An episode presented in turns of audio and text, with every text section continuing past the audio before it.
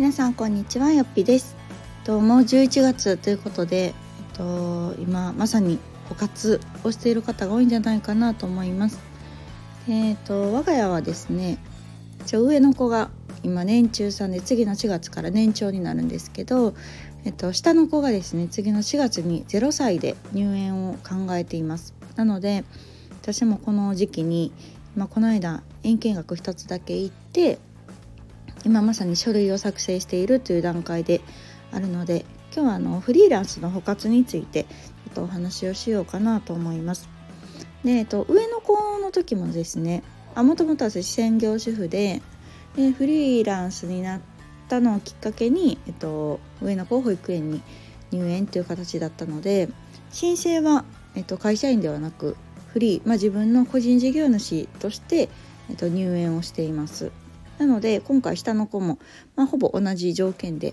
新たにこう書類を作成という段階ではあるんですけれども結構あの会社員と違ってねフリーランスって入りにくいとかって言われるので、まあ、あのただこれも一概に言えないというか本当に市町村によって基準が違ったりするのであくまでもこう一例として聞いてもらえたらいいかなと思うんですけれどもえっと上の子の時ですねは私はそうえっと専業主婦からの個人事業主だったので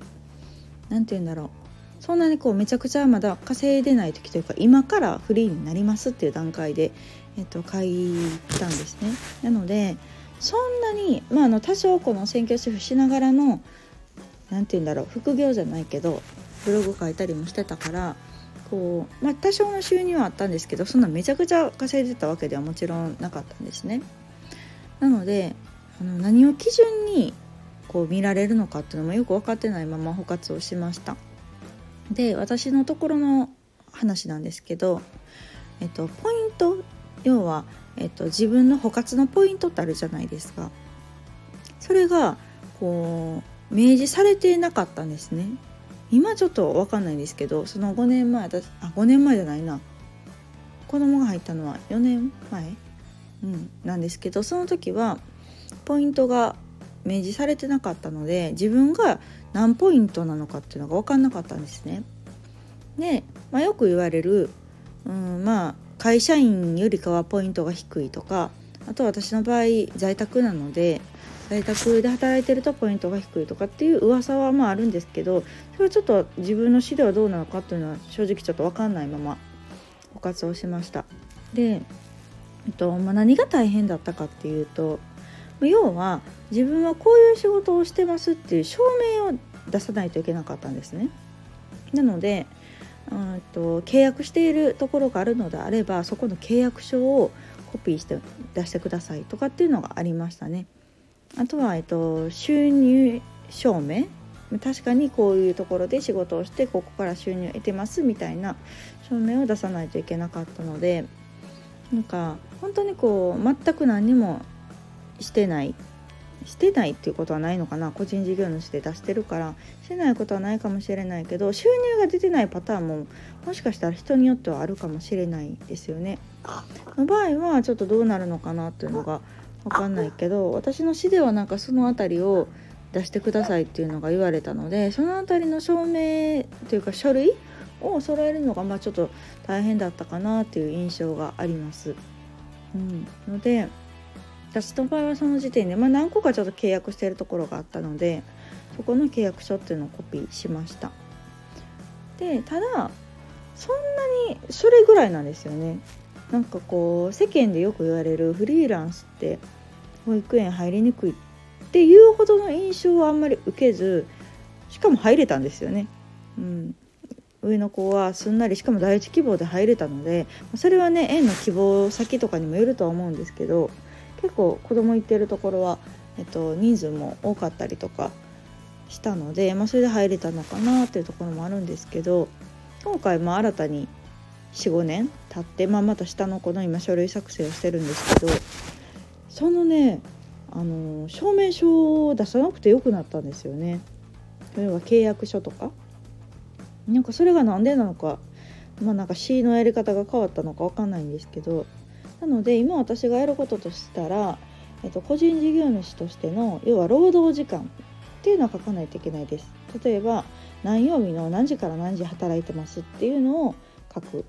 まあ、一般的に就労証明っていうのは会社員の方だったら会社に書いてもらうと思うんですけど個人事業主だったら自分で書かないといけないんですね。なので、まあ、それを自分で書いて、えっと、休みは何曜日でとか普段は何時から何時仕事してますとかこういう仕事をしてます何業してますみたいなのは自分で書きました。うん、ので、えっと、開業届とかは私はその1回目の上の子の時に出してるから今回出さなくていいのかちょっと分かんないんですけど開業届も出してましたね。うん、ので、まあ、そういう確かに自分で仕事してますっていう証明があればそんなにこう難しいものではないかなと書類作成自体はね。まあ、でも入れる入れないっていうのは本当にこう市によってのね待機児童の、うん、数によっても違うしあの会社員の方でも入れない人っていうのはねいっぱいいるから、うん、そこでこうどこでね有利不利がついてるのかっていうのは私はちょっと正直よく分かってないんですけれどもそういう点数が明かされてるところはそういうのを自分で計算してあ自分は何ポイントやなとか上の子がいるから兄弟ポイントがつくなとかなんかそういうのを皆さん駆使されているんじゃないかなと思います。うん、ただこう一般的にこう保育園入りにくいとかこうフリーランスやったらとかいう噂みたいなのがこうなんか立ちすぎて諦めてる人も多いんじゃないかなと思うんですね。で実際私も専業主婦の時は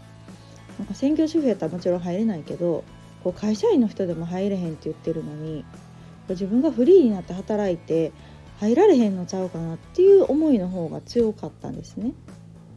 でそれで入られへんかったらね自分仕事始めちゃってるしなんかやる気にもなってるのに、えー、どうしようみたいなまた幼稚園も入れる年齢じゃないしとかって思うとうんいやじゃあやっぱりフリーで働くのちょっとやめようかなとか幼稚園まで待とうかなとかって思ってたと思うんですけどでもやっぱり本当にそれって人によって違うからあんまりこう私は噂に流されず自分で足を使って自分の死の状況っていうのを確かめた方がいいんじゃないかなと思います。で実際私も市役所行ったんですね。で待機児童どれぐらいですかとか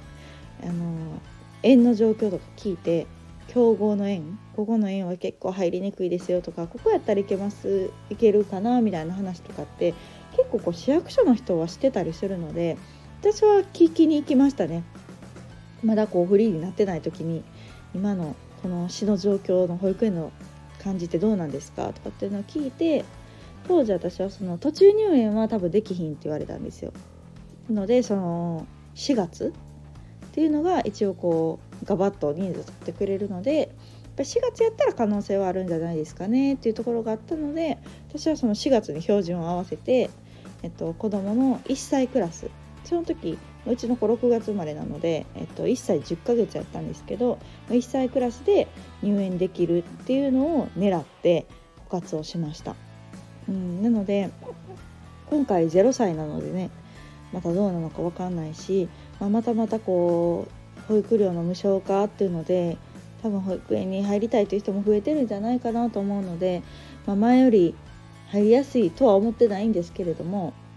どうなるかは本当に分かんないけど、まあ、今回も私もまたフリーランスとして届け出をして、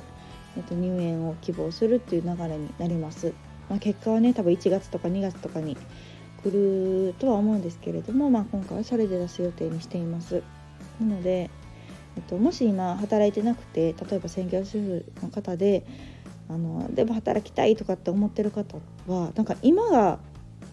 チャンスというか今が結構ギリギリぐらいやと思うんですね。多分11月12月で締め切るところがほとんどじゃないかなと思うので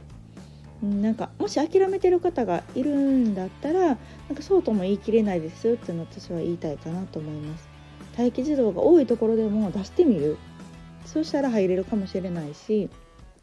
まあ、その間に自分で実績を作るためにもなんかこうちょこっとでもね家でなんか仕事してみるとかうん、開業届け出して何かやってみるっていうのがなんかこう補活の一つの足がかりになったりするんじゃないかなと思うので、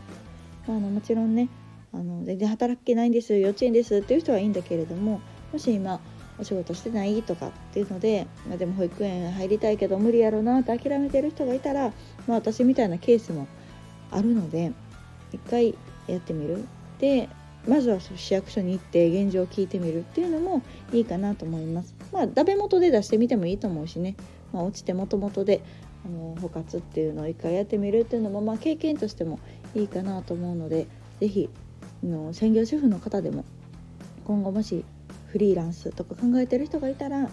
ってみてはいかがでしょうか。また何かこういうのを聞きたいとかっていうのがあればレターいただけると私の経験談であればお話しすることができるのでよかったら送ってください。というわけで今回はフリーランスあとは専業主婦からですね活用した私の経験をお話しさせていただきました。ではまた次回の放送をお楽しみに。さよなら。